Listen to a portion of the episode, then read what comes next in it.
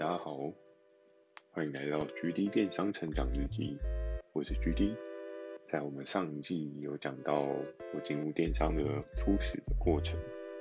那在这一季的开始呢，我要开始说明我在第一间新公司所经历的一些过程。还记得在那一天准备出发前往公司，是我人生正式上班的第一天。早上起来的时候，其实非常的有一种期待感，因为其实如果假设你当兵过一段时间，你就会非常向往外面的世界，尤其是当兵到找到第一份工作中间这段空窗期的时间。你会更希望自己在新的一份工作上面有一些不一样的成长。那时候刚到公司，通常都会有一些例行性的报道的流程，那不外乎就是会签署一些个人的基本资料建档，会跟你说接下来你可能需要的分配是什么。在上一次的尾声有讲到，其实我们的这个部门。就是商品开发部门总共有四个人，那我们这四个人呢，分别是我跟另外一个男生，还有两个女生，就我们的分配比例还蛮平均的。那我们整个的组织架构呢，其实很简单，在我们商品开发部门有个比较大的大主管，大主管下面呢有分别四条线别的小主管，在四个小主管的。再更下一层就是我们的商品开发专员，美其名是商品开发专员，但是我们那时候的比较像是一个业务助理的角色。OK，那在刚开始报道的时候，大家都会交换一些自己过往的经历啊，或者是做一些简单的自我介绍啊。那我们这四个新进的人员其实组成也蛮有趣的。那这四个人里面呢，有一个是已经有后面有一些经验的姐姐，剩下我们三个人都是大学新鲜人，抱着憧憬热情，拥有新鲜的感的这一群新鲜人。然后刚刚有讲到组织架构的部分，其实我们分为四个区块。那时候四个区块，我印象中是。居家用品跟三 C 类品，它是一个区块类目；服饰相关的类品，它是第二个类目。然后第三个类目呢，还是保健食品、医疗保健那一块。然后第四个类目呢，就是美妆相关用品。因为前面有提到，就是他那时候其实就有在做跨境电商，有同时在做本土电商。那我们的范畴。比较偏向是在本土电商这边，再切出对应的类别去做经营。在刚报道的这一天当中，我们一开始大家聊天，或者是说自己的大学，我们这些新人多半都是跟电商比较没有相关经验的科系哦，像是我自己就是休闲事业管理系。就是之前所讲到的，去饭店学管理，不然就去农场挤牛奶。然后像是另外一个男同事，他学的，我印象中是气管之类的。然后再另外一个也是差不多，反正大家都是比较偏商学院的。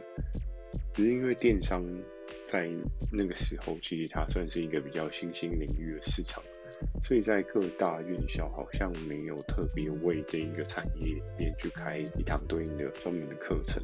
那现在有没有我不太确定，但是我知道网络上有很多教电商的课程这样子。然后大家在简单的自我介绍过程当中，后面我的这些日记分享里面也会很频繁的提到，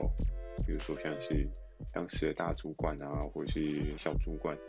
还有我自己的其他三个同事，在刚刚的四个。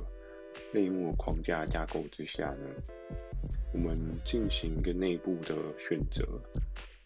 也是会有就是四个不同类目的小主管来优先跟我们讨论，就是我们自己对哪一个类目比较有兴趣。那时候其实我自己也不太清楚我适合哪一个类目。我们小主管是三个女生，然后一个男生，居家三 C 类目那个是男生负责的。然后其他三个类目都是女生负责的。那其实我们那时候就有开会，开一个很简单的小组会议，就讨论说，哎，那接下来就是谁要去哪一个类目，谁要去哪一个类目这样子。然后我只记得我们四个人当中比较有想法的，可能是另外一个男同事，然后他自己是说，他对保健食品比较有兴趣。另外一个女生比较感兴趣的是服饰类别而有经验的那一位大姐，她比较感兴趣的是居家三 C 的这个类别。那当时我自己由于我真的不知道我对哪一个品项比较有兴趣，所以我后来就是被安插在美妆的这个线别。然后其实，在整个的选择过程当中，其实我们的小主管都跟我们讲说：“诶，你在这一个类目可能有机会的发展是什么？”那其实我去看了一下，就是其他小组他们的一些内容，因为当初其实居家三 C 那个类目，它原本在小主管的手下，好像就已经有一个类似助理职位的人了，所以等于是他们那个类目有再加上另外一个新进的人员，然后总共有两个人，他们的类目组织性就相对庞大一点。后来我的这个类目的小主管就稍微跟我简单介绍一下。其实我自己对美妆这一块市场是蛮陌生的，因为毕竟自己是个男生，男生理论上化妆的可能性是非常非常低的，你最多就是买个保湿的保养水，还是用个洗面乳，觉得应该就差不多了吧。但其实要去了解女生在美妆这一块市场，也是有一定的难度。美妆这一块包含一下是女生会用什么样的 BB 霜，还是说女生在化妆上面他们会在意的一些细节，或者是说用的是什么样的粉刷粉饼。然后，那我那时候并没有排斥心态，我就觉得就用一个归零的心态去思考这件事情，去面对接下来的挑战。我的小主管其实他还蛮好的。他就跟我讲说，其实你不用太担心啊，反正我们就学中做，做中学这样子。那时候那份电商工作呢，其实我们那个部门还有一个还不错的地方，就是我们都知道现在我们可以看到，比如说举个例子，像 Momo 好了，Momo 他们可能不同馆会有不同的管别。那其实我那时候在对应的位置，我们不同的类目也会有不同的管别。然后这个管别它的。连接就是显台显示在哪边，其实我也不是很确定，可是好像是在一个相对没有那么起眼的地方，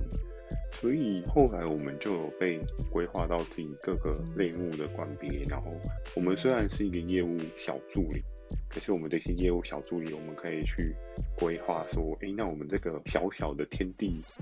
要怎么样去让它更丰富，然后诶，那我们有什么样的商品可以。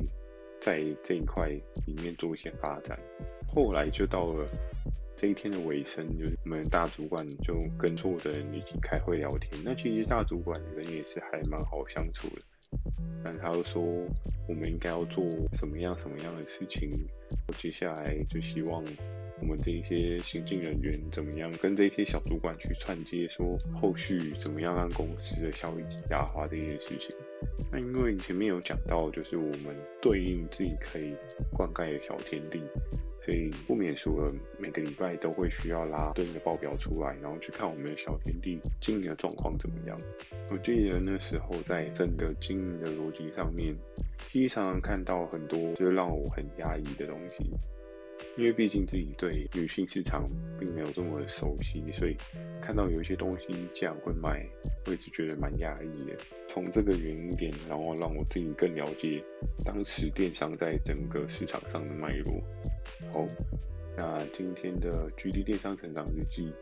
先讲到这边，祝大家有一个美梦，大家晚安。